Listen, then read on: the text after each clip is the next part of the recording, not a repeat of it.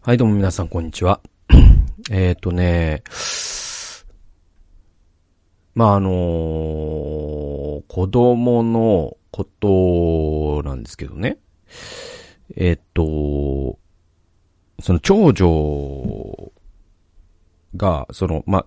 おそらくその、エイレン・アーロンさんの言うところの、ハイリーセンシティブチャイルド、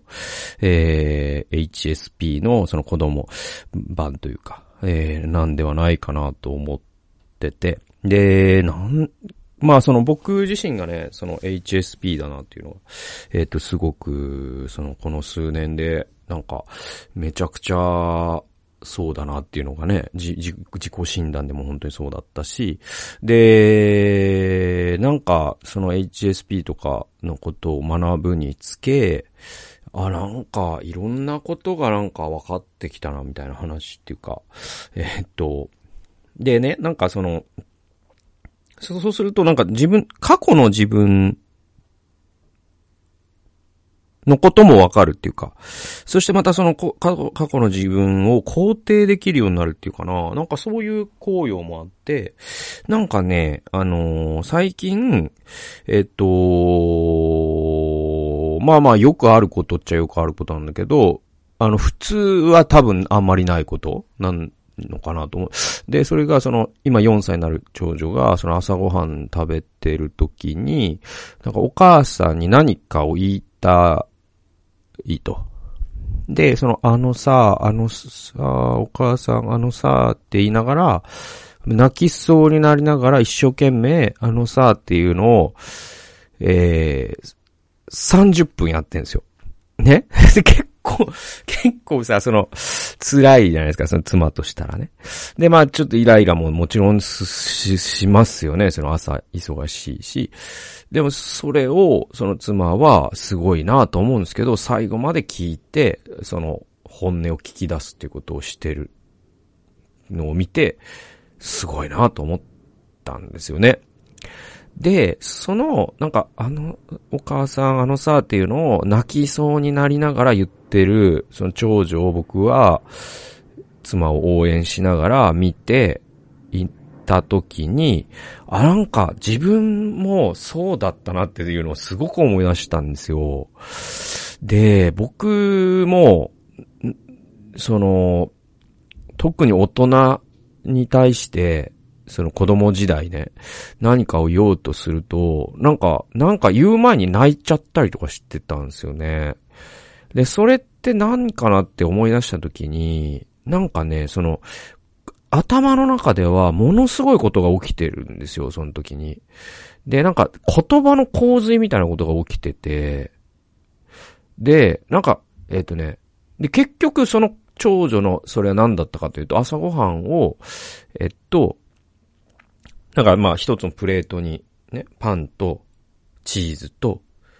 なんかトマトと、みたいな、あ、あったとするじゃないですか。そした時に、ね、え、何？お母、お母さんに言ってごらんって言うじゃないですか。ね、妻が。そしたら、あのさ、あの、さ、ね、お母さんが、じゃあ、このパンを食べるのをお手伝いしてほしいの？って言ったら、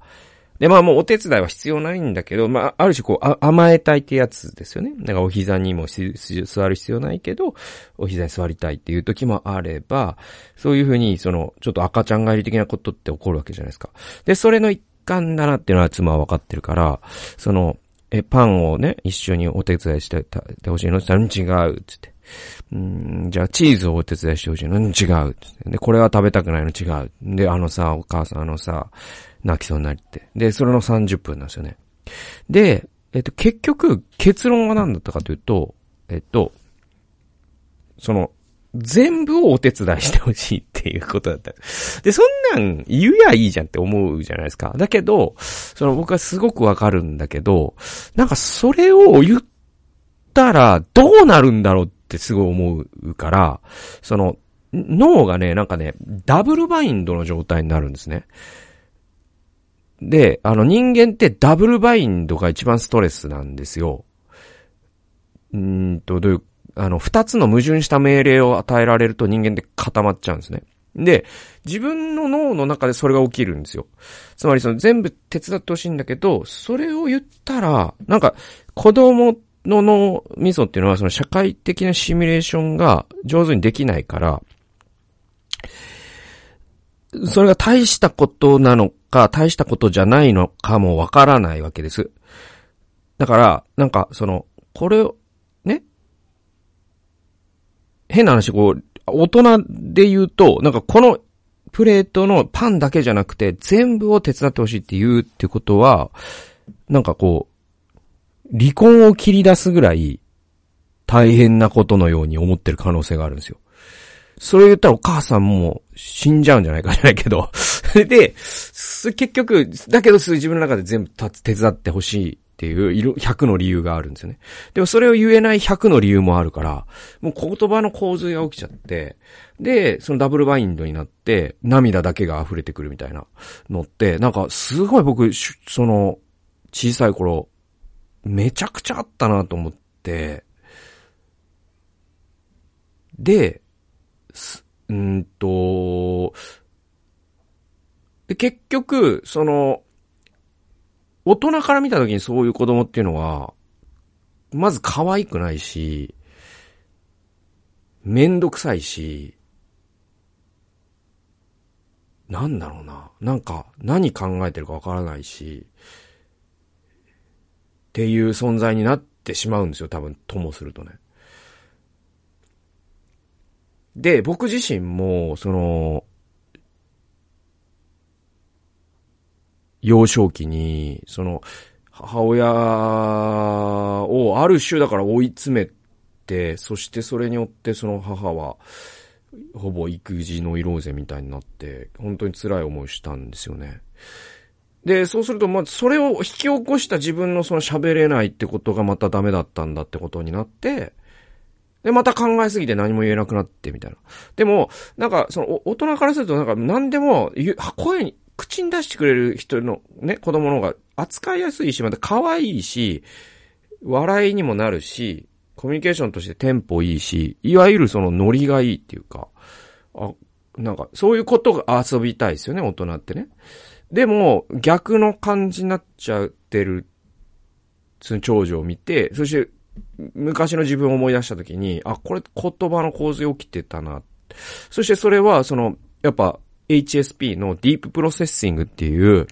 何でも深く考えるっていうのがあって、それの症状というかね、それの一つの現れ方が、あのさ、あのさの30分だなって思ったのね。で、じゃあ、翻って今、その自分の中にその言葉の構図に何も言えないが起こるかというと、起こらないんですよ。だけど、だけどよ、その、名残としてあるものとしたら、で、なんで起こらなくなったかもわかるんですよ、僕は。それは、その、さっき言う、その社会的シミュレーションじゃないけど、経験値が上がったことによって、えっと、これはこうなるなとかっていうのがわかるから、言うべきでない100の理由と、言うべきない101の理由があるとして、その1を瞬時に判断して言うときは言うし、言うべきでないが100あって、言うべきが99だったら瞬時にやめることもできるっていう、そういうスキルを身につけたから、その、なんか、言えるようになったんですよね。あと、アサーティブなコミュニケーションって言って、相手にとってはちょっと情報を必要とするが、でもこれは言わなきゃいけないっていうのを、なんていうのかな、あの、物質系に言うんではなくて、いや、実はこれ大変だと思うんですけど、こうなんですよ、とかってことが言うっていう、えっ、ー、と、コミュニケーションのスキルが上がったっていうのもあるでしょう。でも、今でも名残のように思、思ってるのは、なんか、あの、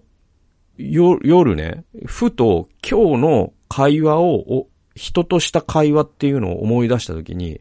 うわ、あん時なんであんなこと言っちゃったったんだ、あの俺死ね、みたいなこと思うんですよ。で、それって多分その名残なんですよね。で、それは往々にしてなんかこう人の大変な状況っていうものをどっかでこう無神経にその人の状況というのをちゃんと加味せずに発言してしまった発言であったりとか、そういう要は想像力足りなかったな、あの言葉、みたいので、もう本当もう、なんかもだえ苦しむんですよね、布団の上で。で、それが多分僕のその HSP 気質の、なんかその、反根っていうかその子供時代の名残なんですよね。で、何が言いたいかというと、僕は、その、これって嫌だなと思ってたの。あの、結構、このエイデン・アーロンさんの本とか読み始める前は。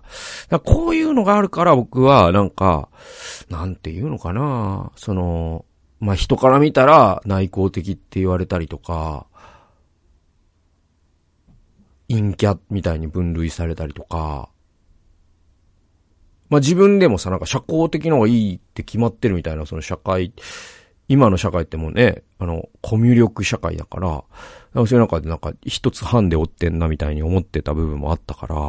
なんかそういうのが折り重なって、あ、なんか嫌だなと思ってた。だけど、そのエイリアン・アノさんのそのね、HSP のことを読んでから、なんか今は、これはむしろ美徳だっていう風に思って慈しむことができるようになったんです。でね、これ逆のこと考えてみてほしいんですけど、なんかさ、世の中に思ったことを全部言う人っているじゃないですか。でさ、そしてそういう人たちって多分それを顧みることもないんだろうけど、その、これまああの、ぶっちゃけてしまえば、僕思ったことを全部言うタイプの人苦手なんですよね。なるべく遠くの席に座りたいんですよ、その人とは。うん。で、もうさ、あの、悟られっていう漫画がありましたけど、それなの？みたいなさ。で、で、でも、それをさ、もう、い、もう、もちろんそこまでの人はいないんだけど、でも、もう、方向性は大体同じで、あの、あなた太ってますね、とか言えちゃうってことじゃないですか。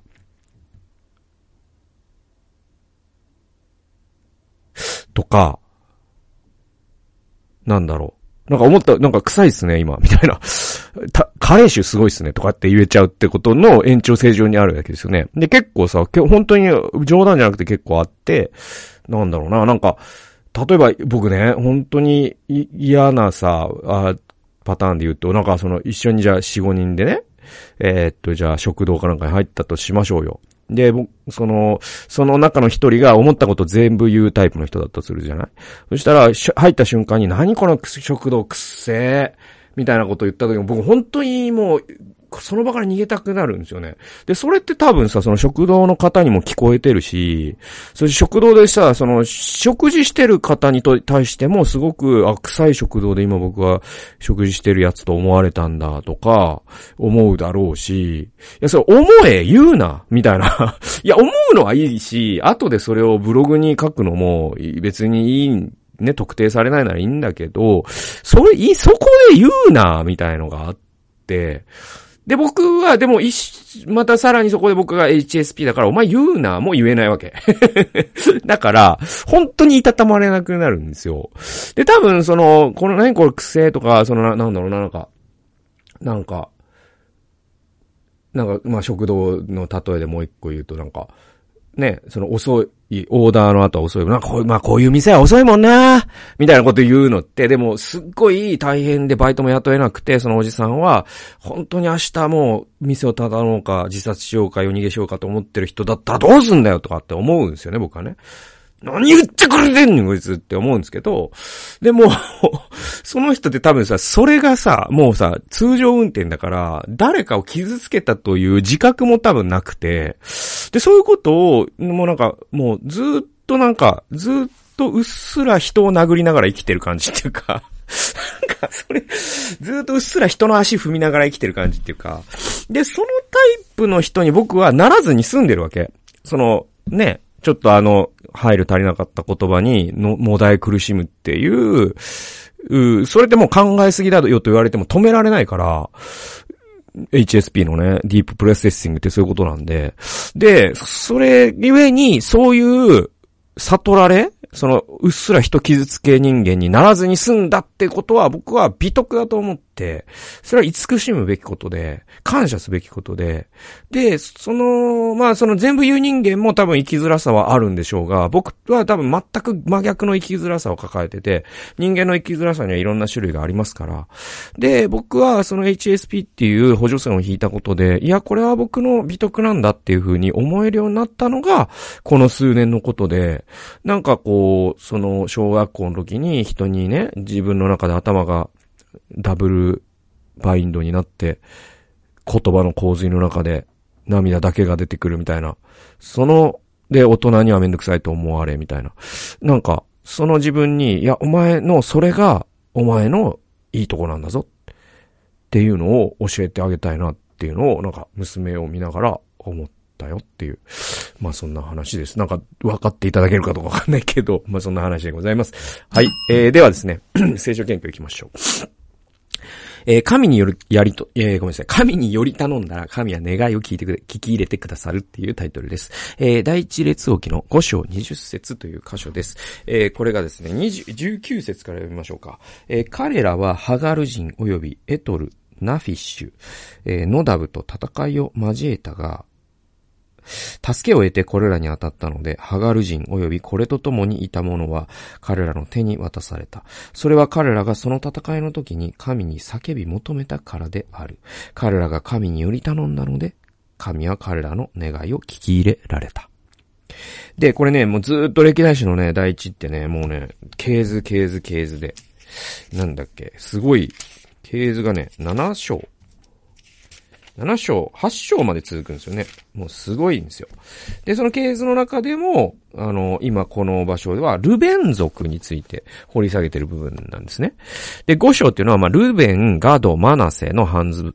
えー、マナセのうちの半部族。だから2.5部族分の系図がこの5章に収録されてるんですね。で、彼らの歴史の略略歴、概略が、あまあ、記されているのがこの5章です。で、ルベンっていう人は、その父の寝床を汚したことにより、長子の権利を失うという、まあ、不名誉なことからルベン族って始まるんですね。えー、つまり、えっ、と、ルベン、えっ、と、だから、えっ、と、イスラエル、え、ヤコブですね。え、の、その、寝床を汚すという、その、